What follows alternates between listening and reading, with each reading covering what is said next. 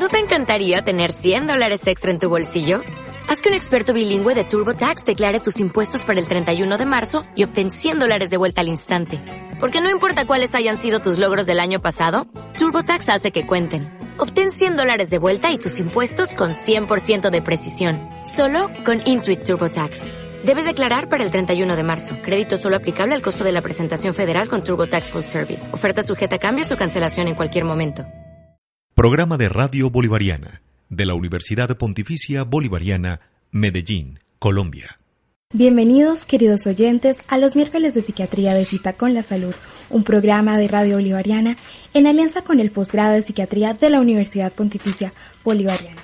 Nos están escuchando a través de Radio Bolivariana AM en los 1110. Recuerden que también nos pueden sintonizar por medio de la página web radiobolivariana.com Hoy nos acompaña la doctora Alejandra Gómez García. Bienvenida al programa, doctora. Muy buenos días, muchas gracias.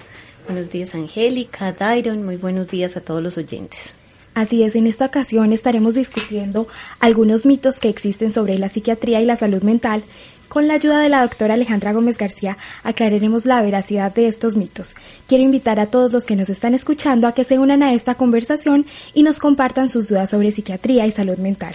Si conocen algún mito al respecto, esperamos que se animen a compartirlo llamando al 411-7882.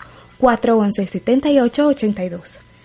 Bueno, doctora, empecemos por un mito eh, sobre la salud mental y los niños. Se dice que los niños no tienen problemas de salud mental. Bueno, eh, este mito, el primer mito que vamos a tratar, esto no es verdad. Los niños sí pueden tener problemas de salud mental y esta es una pregunta muy interesante ya que de una adecuada salud eh, mental, esto es importante para la salud en general. Si recordamos que los trastornos mentales son enfermedades crónicas que pueden continuar durante toda la vida, si no hacemos un diagnóstico temprano y un tratamiento oportuno, todos los niños que tienen trastornos mentales pueden tener problemas en diferentes ámbitos, en el lugar, en la escuela y hasta para relacionarse con los amigos. Tendemos hay que entender entonces que el desarrollo de los niños, sobre todo el desarrollo cerebral, no termina cuando el niño nace, con el momento del parto. Normalmente el desarrollo del sistema nervioso central es un proceso que es complejo, que no solamente se da en la vida eh, intrauterina, sino que también abarca gran parte de la infancia.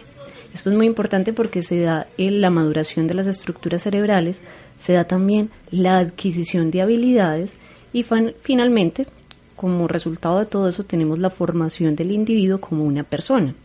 Por tanto, esa terapia, esa, perdón, esa etapa infantil es un periodo crítico en la que además de la carga genética tenemos un papel importante del ambiente que va a rodear al niño. Necesitamos que haya una adecuada estimulación, una buena nutrición y sobre todo el afecto de los que lo rodean. Esto influye de forma muy importante en que se hagan como uniones, pues se habla de sinapsis neuronal, es que se, hagan uniones entre las neuronas y esto va a hacer que el individuo funcione mucho mejor en diferentes aspectos en cuanto a la inteligencia, la forma de relacionarse con los, con los demás, la resolución de problemas protege con, más adelante contra enfermedades y, por ejemplo, la demencia. ¿Sí me entiendes? Mm, en los niños vamos a tener enfermedades que son más comunes que en los adultos. Por ejemplo, en ellos podemos encontrar problemas de trastorno de déficit de atención e hiperactividad, problemas de ansiedad y problemas como de la conducta, que es lo primero que empezamos a notar en los niños. Mm, por eso considero que en los niños si hay enfermedades mentales que hay que prestarles atención. Eh, hay tratamientos que son oportunos y tanto los padres como los médicos tienen que trabajar muy de la mano para que eh, a los niños les vaya muy bien. Doctora, esta es una pregunta más de su opinión. Eh, ¿Por qué será que existen mitos o la gente es tan incrédula al relacionar la salud mental con los niños? Es muy reciente el estudio de los niños y la salud mental. Mm, sinceramente no sé por qué eh, tantos mitos con, la salud mental.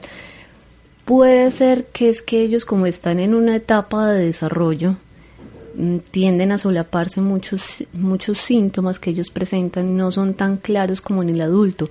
La forma de expresarse es mucho, eh, es más, o sea, es diferente a la del adulto. El adulto te puede decir, venga, estoy pensando de pronto que estoy triste, estoy pensando en que me siento incapaz de sacar adelante mi carrera, el niño no te va a decir eso. El niño puede manifestarse por alteraciones en la conducta, no saber reconocer sus emociones, no saber identificar muy bien sus pensamientos porque es un cerebro que está madurando. Eso no lo exime de presentar enfermedades. También es que desde el desconocimiento, tendemos a ignorar lo que no conocemos. En medicina se dice mucho que el médico no diagnostica lo que no conoce. Entonces, ¿cómo voy a identificar algo de lo cual no tengo conocimiento? Y por eso este espacio me parece muy importante para que ustedes los oyentes se enteren. Eh, no es algo que no hablamos en, en nuestra vida diaria pero es algo que existe y que hay que conocer y hay que reconocer como cuáles serían esas señales de alarma para tratarlos oportunamente. Mm, de pronto puede ser eso.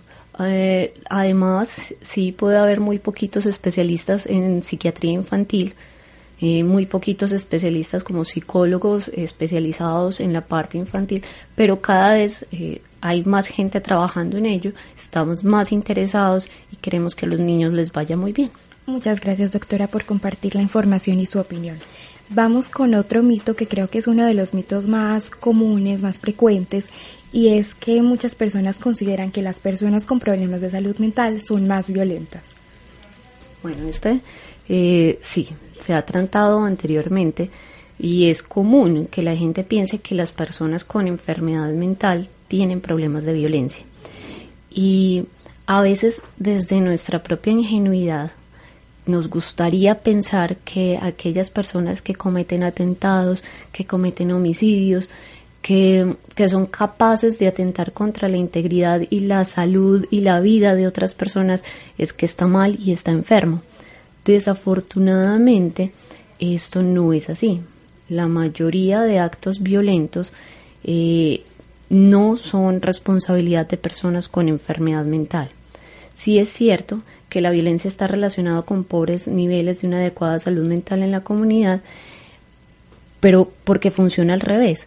O sea, una persona que está sometida a actos violentos, a traumas, a maltrato, puede que sí vea deteriorada su salud mental.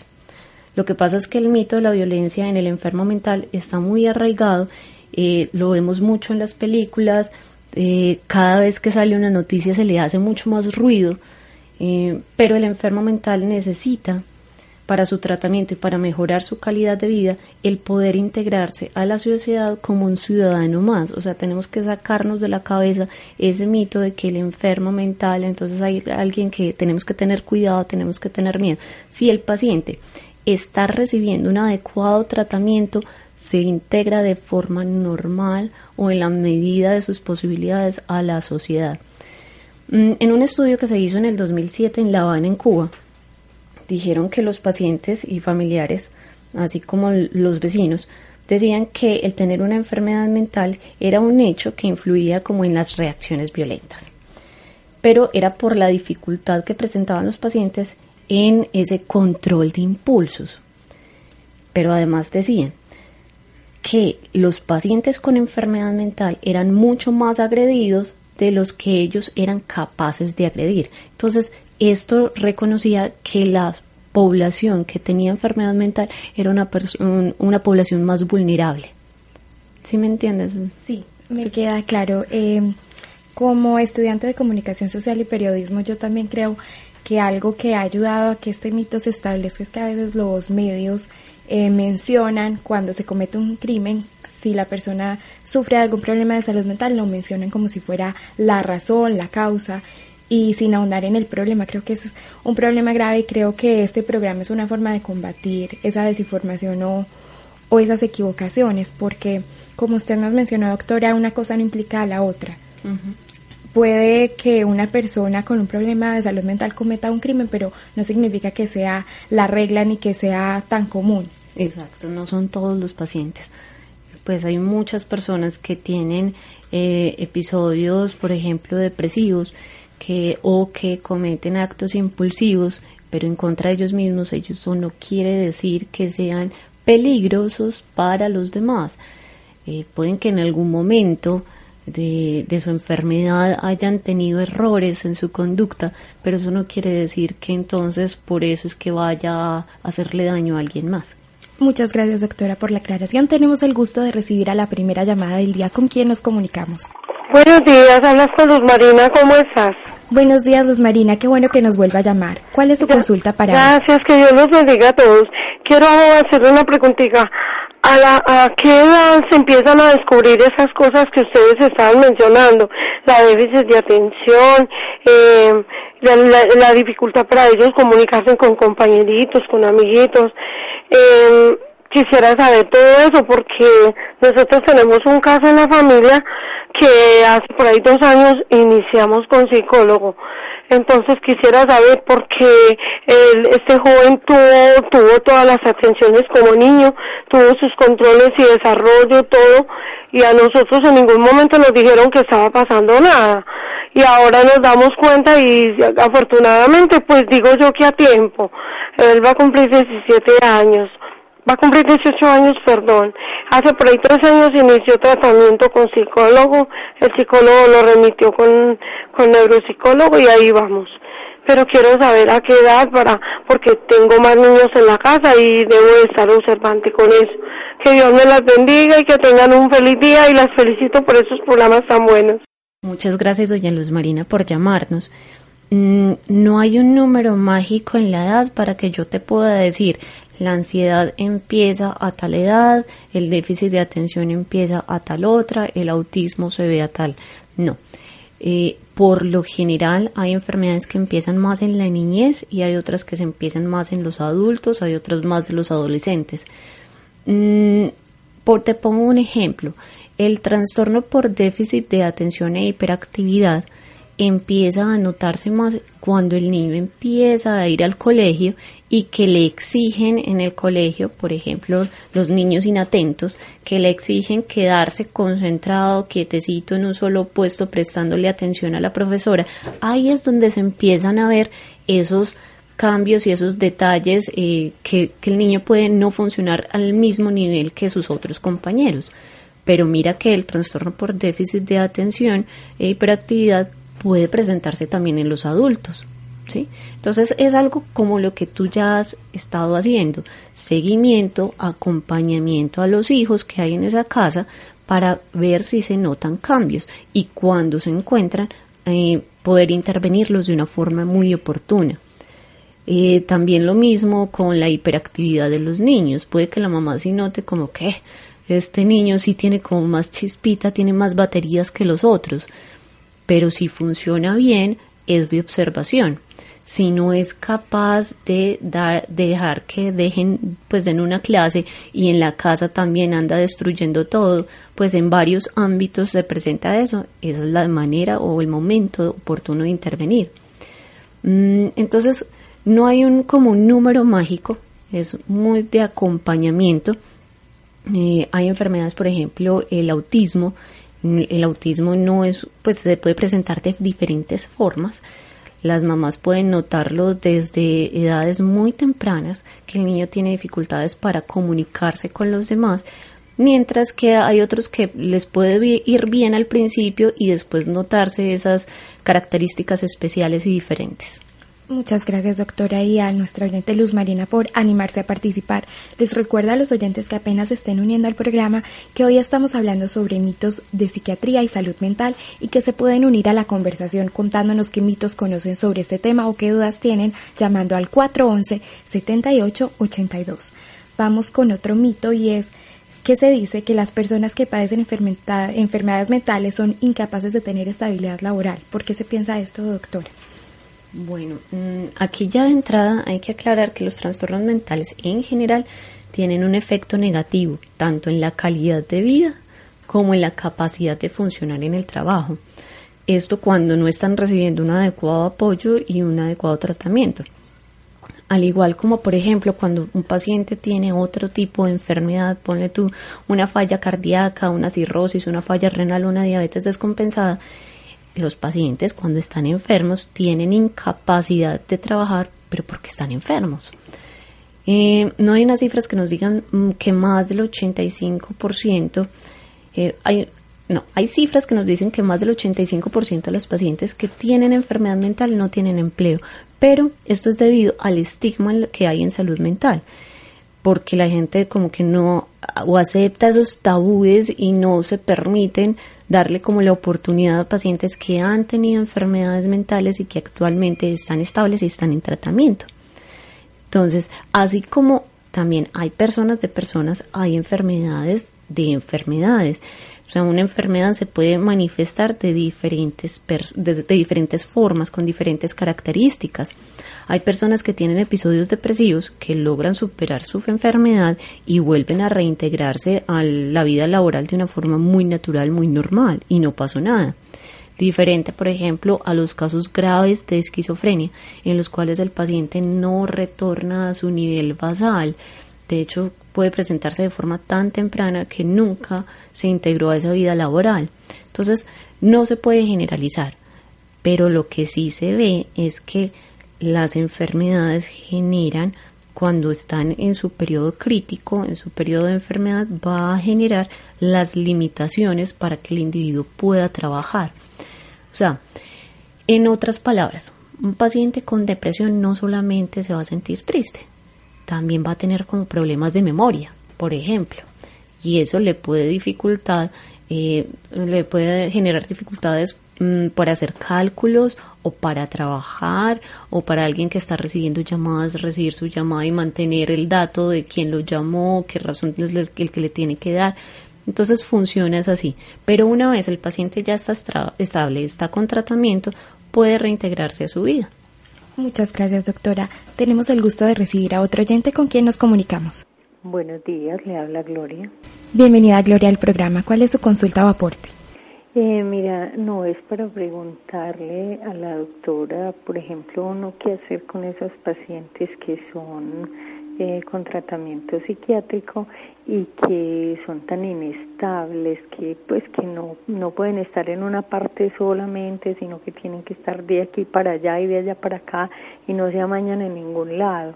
Y uno trata pues como para que ellos eh, se queden en una parte estable y, no pues es imposible. Y que tampoco no se toman casi la droga psiquiátrica y que pelear con ellos para tomársela entonces, en ese caso, uno como cuidador de un paciente de esos o familiar de un paciente de esos, ¿qué puede hacer? A ver si de pronto me da algún consejo, porque tengo una hermanita que tiene el problema como de esquizofrenia, algo así, em, y es tratada, pero también es un problema para ella tomarse los medicamentos. Cuando no es que la ponen como dormida todo el tiempo, ves que como que no, ella dice, ay no, eso me cayó mal y no me lo voy a seguir tomando. Entonces, ¿qué puedo hacer en ese caso? Muchas gracias y un feliz día. Señora Gloria, muchas gracias por la llamada. Mm, muchas enfermedades mentales cursan con una alteración en la forma en que me veo yo mismo.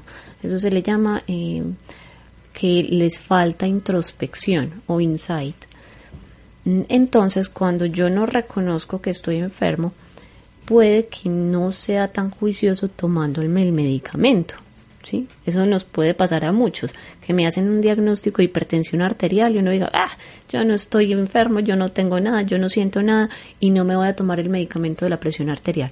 Bueno, eso es mucho más frecuente en los pacientes que tienen enfermedades mentales, porque la mente como que los engaña y juega con ellos, por decirlo así. Mm, entonces no se toman el medicamento les falta ese conocimiento de enfermedad porque están enfermos. Entonces, con los pacientes con esquizofrenia sí es más difícil, hay que hacer más fuerza, hay que obligarlos a que reciban el tratamiento. Eso por una parte. Cuando los pacientes tienen esquizofrenia y hay que darles el medicamento, pero aún así no se puede, la opción que viene serían medicamentos inyectables que se pueden aplicar dos veces al, al, mes o una vez al mes, dependiendo pues de cuál es el medicamento que elijan. La otra cosa que decía es que la hermana no se queda quieta, se siente como inestable, no se acomoda como en ningún lugar. Ese podría ser un efecto adverso de los medicamentos. Mm, digámoslo así, los antipsicóticos inicialmente producen mucho sueño, pero cuando no es el antipsicótico ideal para el paciente, a veces pueden generar es otros tipos de síntomas o extrapiramidalismo. En este caso, yo creo que la hermana puede tener es una acaticia, que se sienten muy inquietos, necesitan moverse, tienen esa, sí, esa sensación de mis músculos necesitan moverse, no me puedo sentar, no puedo estar tranquilo, eh, me siento incómodo, son como desesperaditos, tienen que estar moviéndose, estar caminando, muchas veces se les altera hasta el sueño por la incomodidad que sienten, pero eso puede mejorar o disminuyendo la dosis del medicamento o cambiándolo por otro que no genere tantos, tantos esos síntomas. Entonces, doña Gloria, lo que le recomiendo es que consulte con el psiquiatra que está viendo a la hermana y usted le cuente. Si quiere, le lleva un video de su hermana de mire, es que ella se me pone así después a tales horas para ver si eso se puede mejorar o adicionando otro medicamento o cambiándoselo o mirando la opción de los inyectables. Muchas gracias a la señora Gloria por su participación. Doctora, vamos con otro mito y es que algunas personas consideran que la debilidad en el carácter produce o genera enfermedades mentales. Bueno, este mito no tiene pues razón de ser. Definitivamente la enfermedad no es el resultado de una debilidad en el carácter o en la personalidad o que pueda mejorarse con una buena actitud. Esto no es así. Es necesario eh, repetir lo que hemos dicho. Una cosa es la personalidad y otra cosa es la enfermedad. ¿sí? Cuando decimos que alguien es débil del carácter, nos referimos a que no es fuerte o que se ve como débil, desvalido, y no por ello quiere decir que esté predispuesto a X o Y enfermedad. La persona, eh, la personalidad o la capacidad de manejar los problemas no tiene nada que ver con las enfermedades mentales. Las enfermedades mentales no solamente, pues no es eso de, ay, esos problemas están en tu cabeza, no tiene nada que ver con ser débil o ser flojo. Sí tiene que ver que eh, la enfermedad mental es más con aspectos biológicos, con la genética, con enfermedades físicas o la química pues que hay a nivel cerebral. Mm, es importante decir que las experiencias de vida, los traumas, la historia de pronto de abuso van a crear problemas después en mi comportamiento, en la forma en que veo la vida y puede que también me hagan más susceptible a enfermedades mentales pero no quiere decir que si yo me enfermé que me dio una diabetes, ay, es que yo soy muy débil, por ejemplo. No, funciona igual. O sea, yo no me enfermo de un trastorno de ansiedad porque simplemente soy débil. No.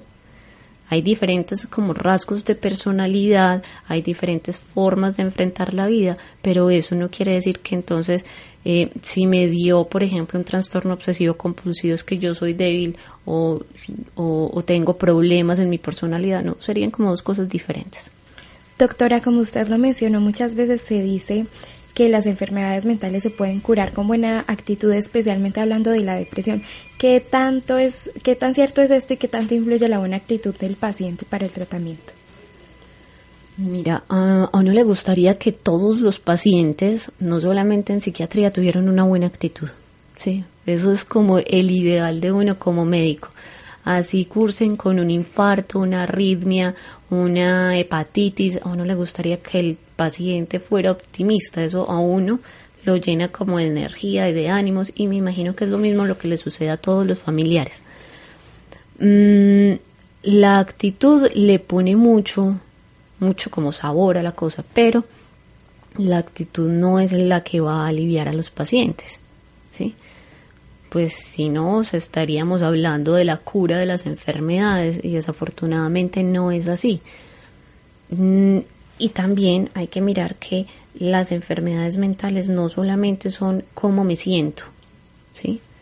Tiene mucho que ver también en esa, esa cómo es lo que pienso, tiene manifestaciones también físicas, tienen manifestaciones a nivel de actitud.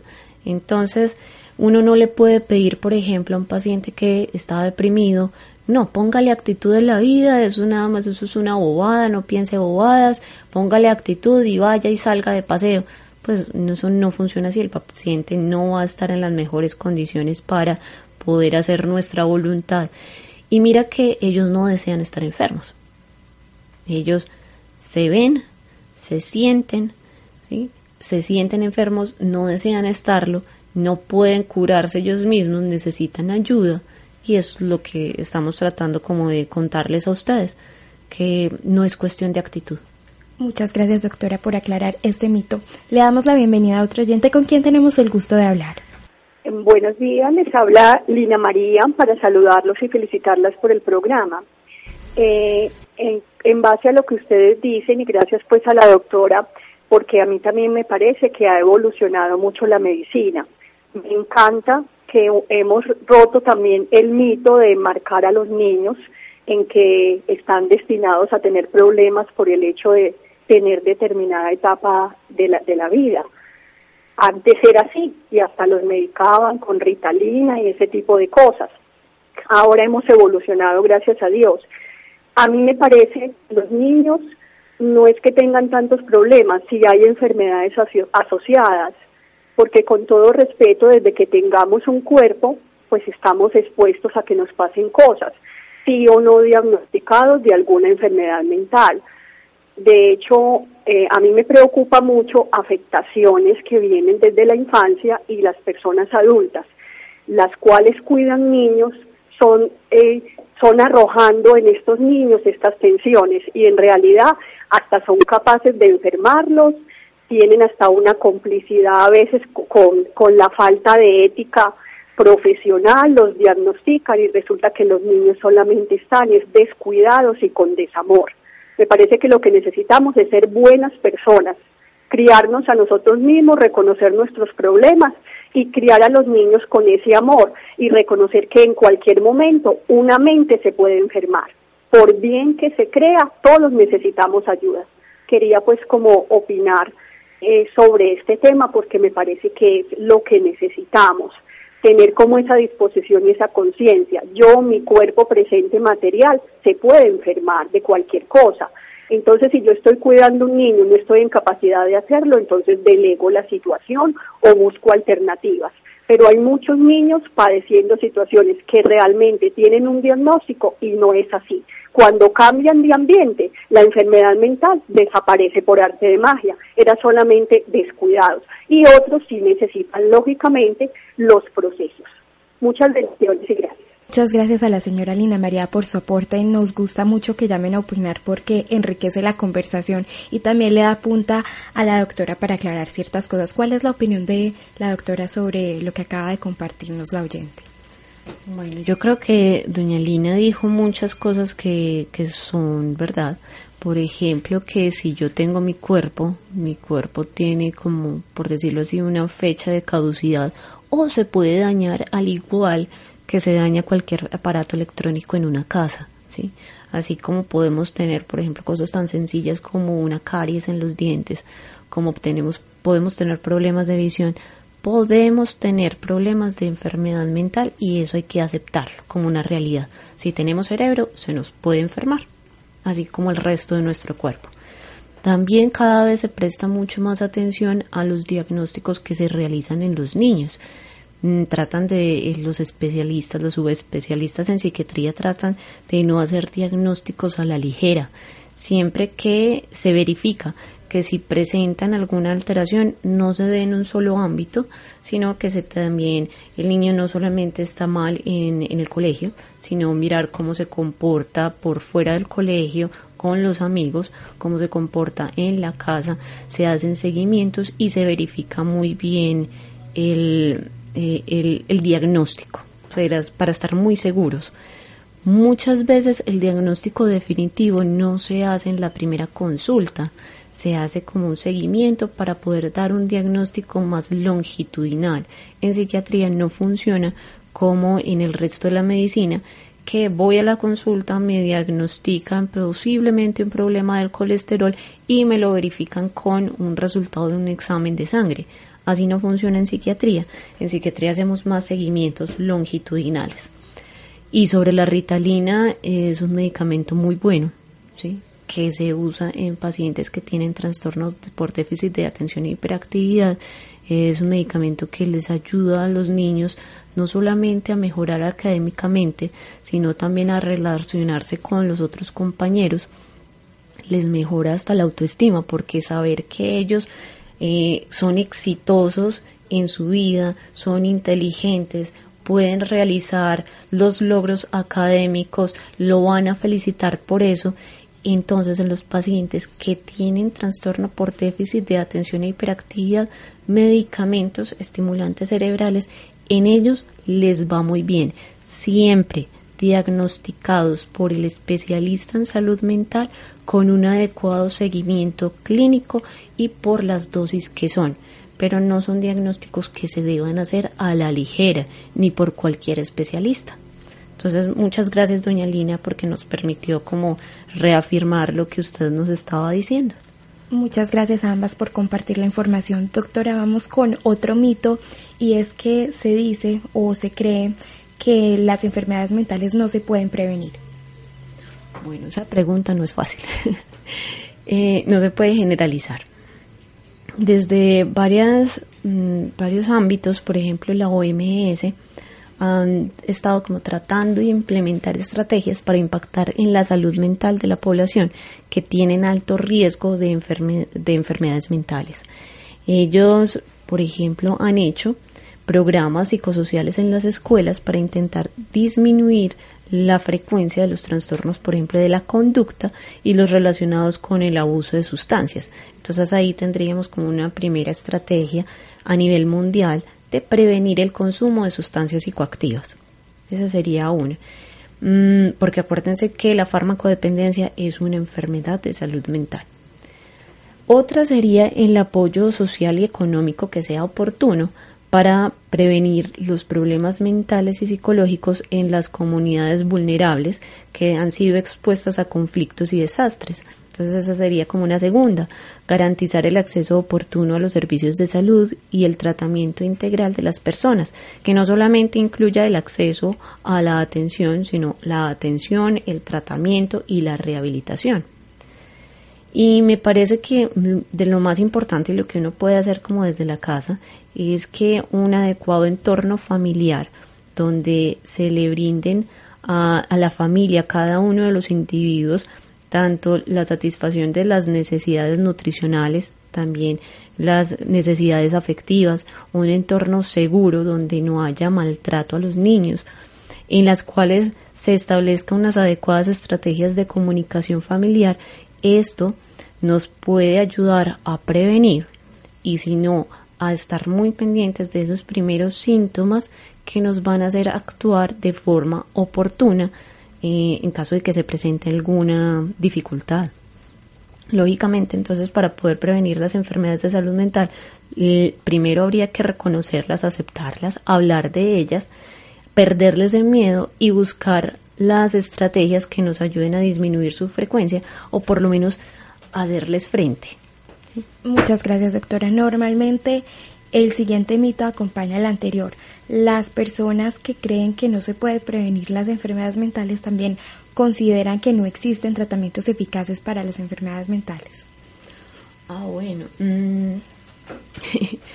Durante toda la historia de la humanidad hemos tratado de buscar sustancias o medicamentos en la naturaleza que nos ayuden a combatir cosas como el dolor, eh, problemas de salud en general, eh, cosas como la tristeza, la ansiedad.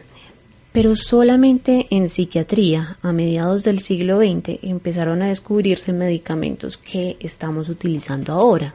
Entonces, en ese aspecto, sí podemos ver que la farmacología en psiquiatría, la psicofarmacología, es algo muy joven. ¿sí? Mm, los medicamentos de pronto que les tocaron a los abuelos o a los papás definitivamente no son los mismos que estamos usando ahora.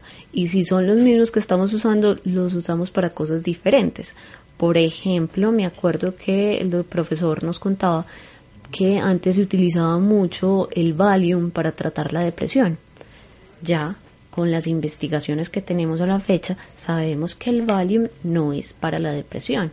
¿sí? Y no es un medicamento que lo, usemos, lo usamos como antes se usaba.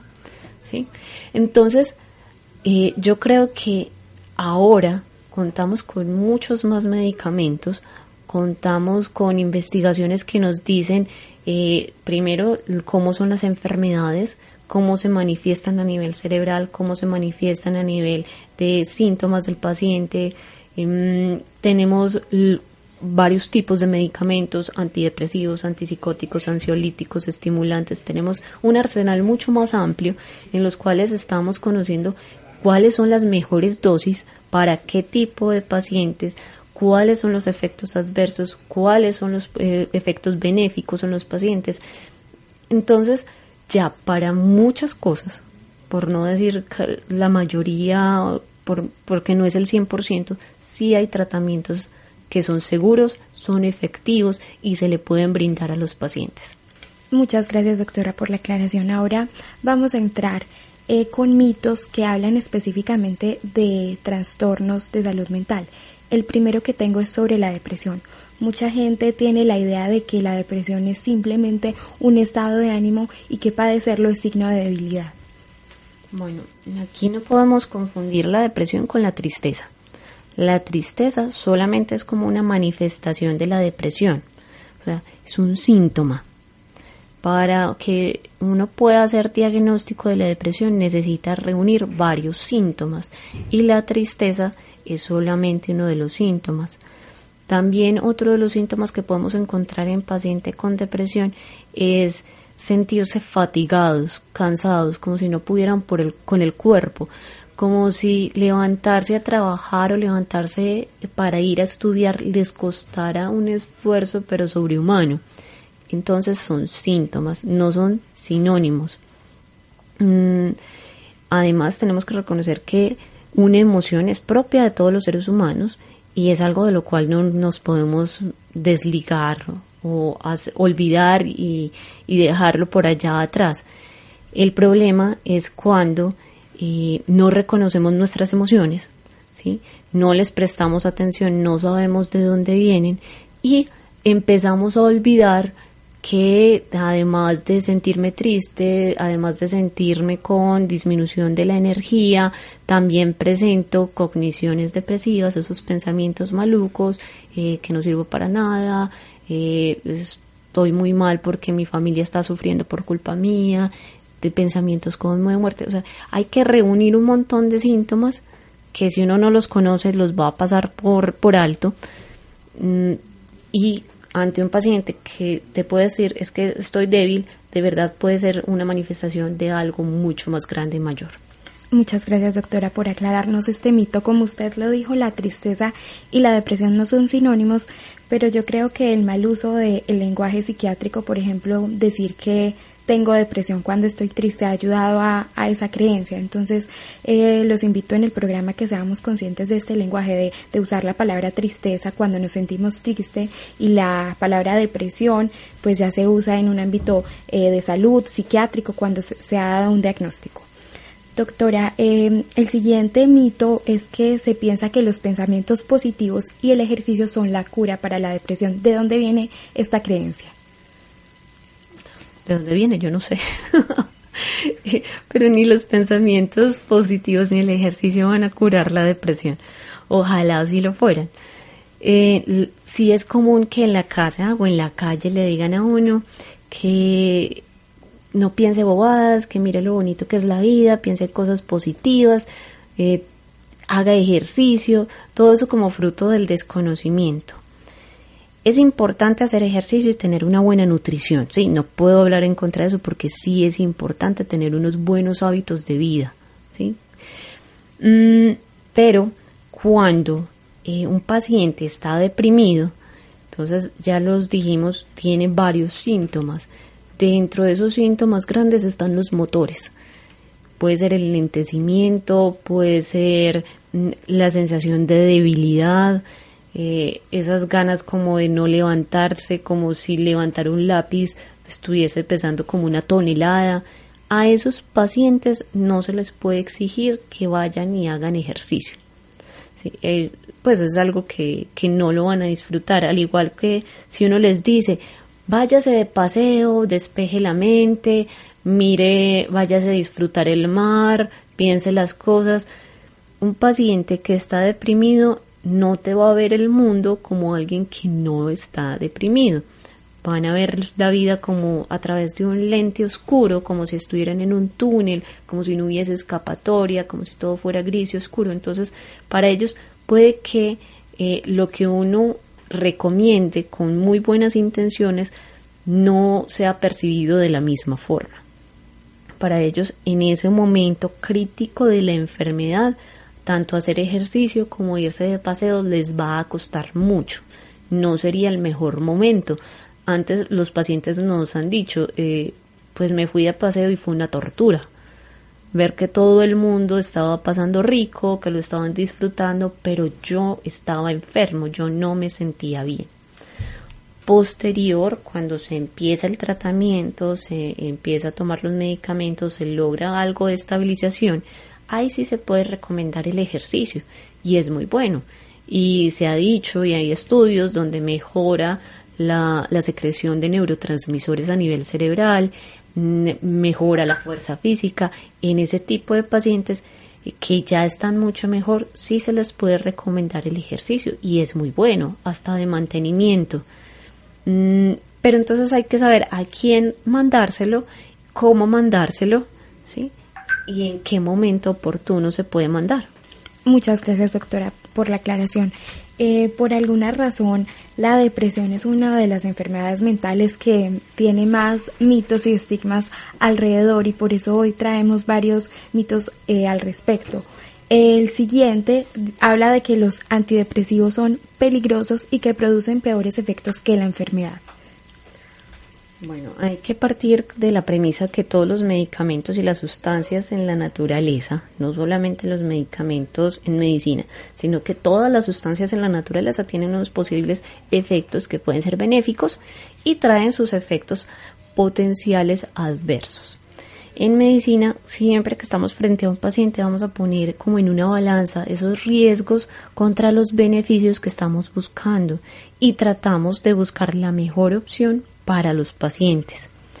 Es frecuente que inicialmente los medicamentos que utilizamos en psiquiatría mm, generen como problemas de tolerancia, que me generan al principio de pronto algo de mareo porque pueden producir algo de hipotensión, que me generen boca seca, que me den sueño, que me den problemas, por ejemplo, de gastritis.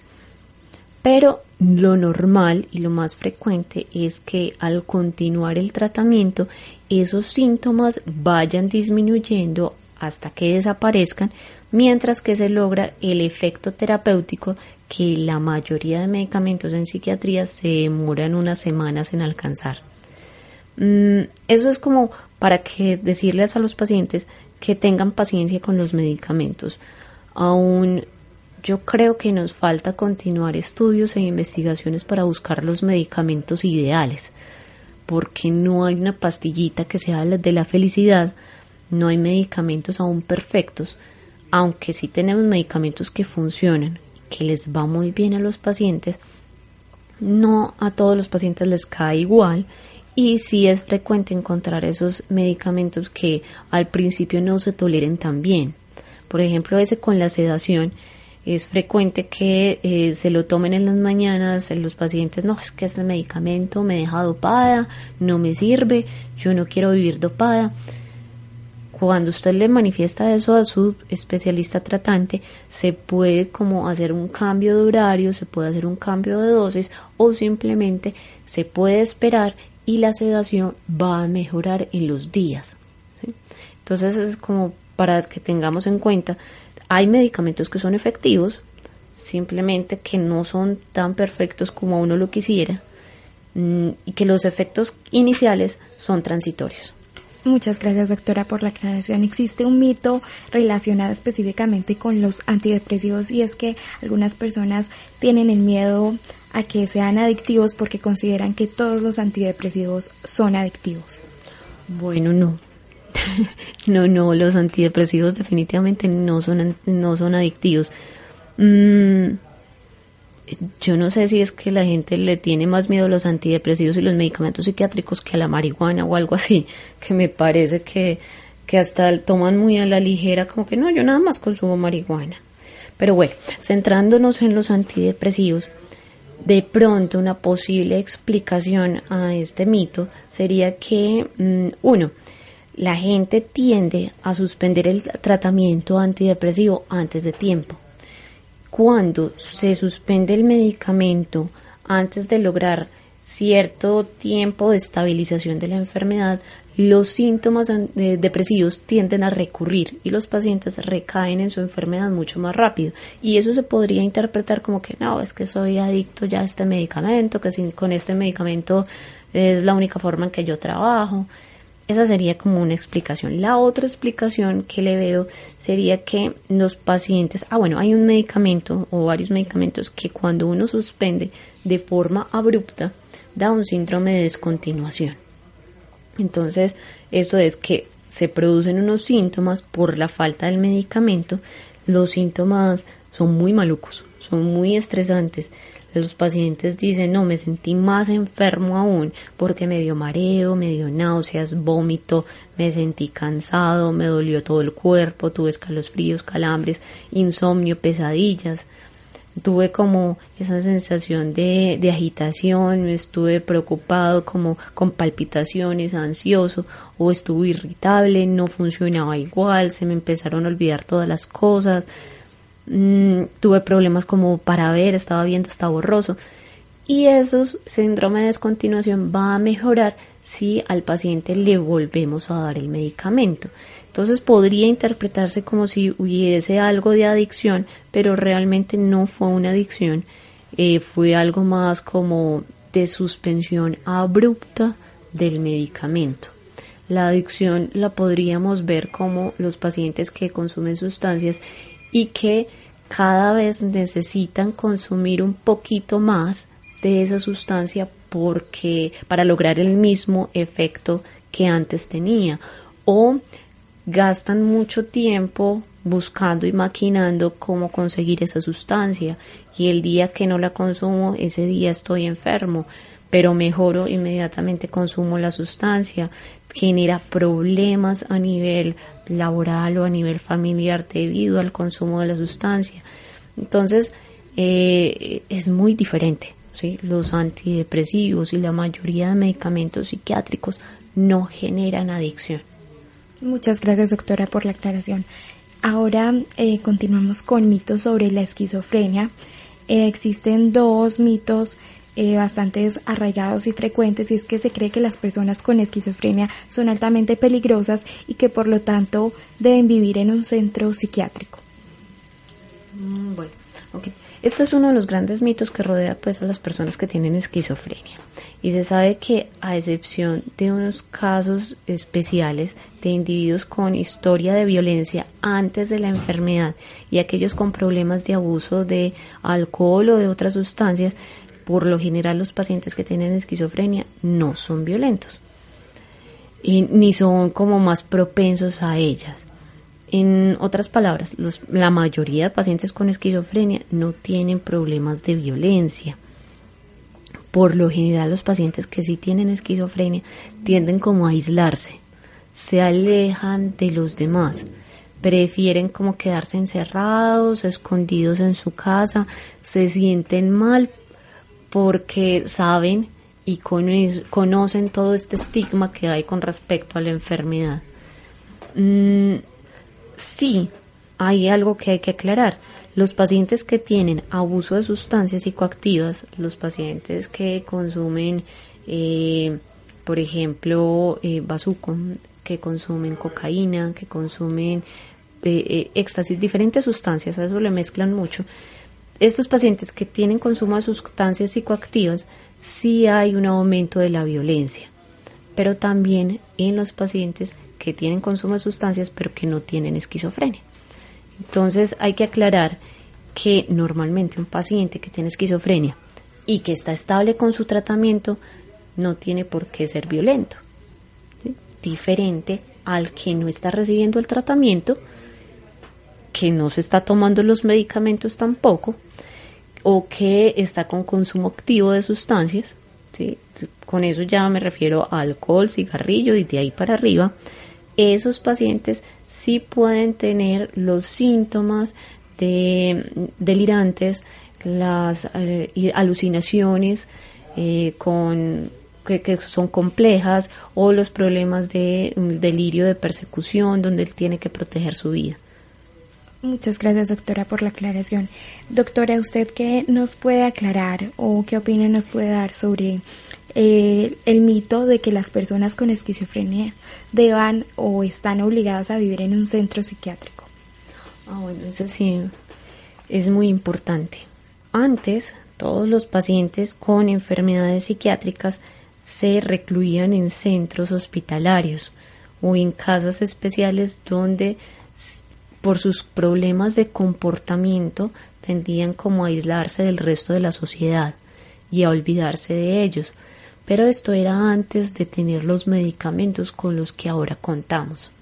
Una vez empezaron a darse cuenta de los efectos de los antipsicóticos, por ejemplo, los pacientes empezaron a reintegrarse a sus vidas familiares y a vidas laborales. Mm, entonces, a excepción de muy pocos casos, los pacientes que tienen enfermedades mentales, por ejemplo la esquizofrenia, no necesitan vivir en sitios especiales. ¿sí? Eso ya casi que ni se usa.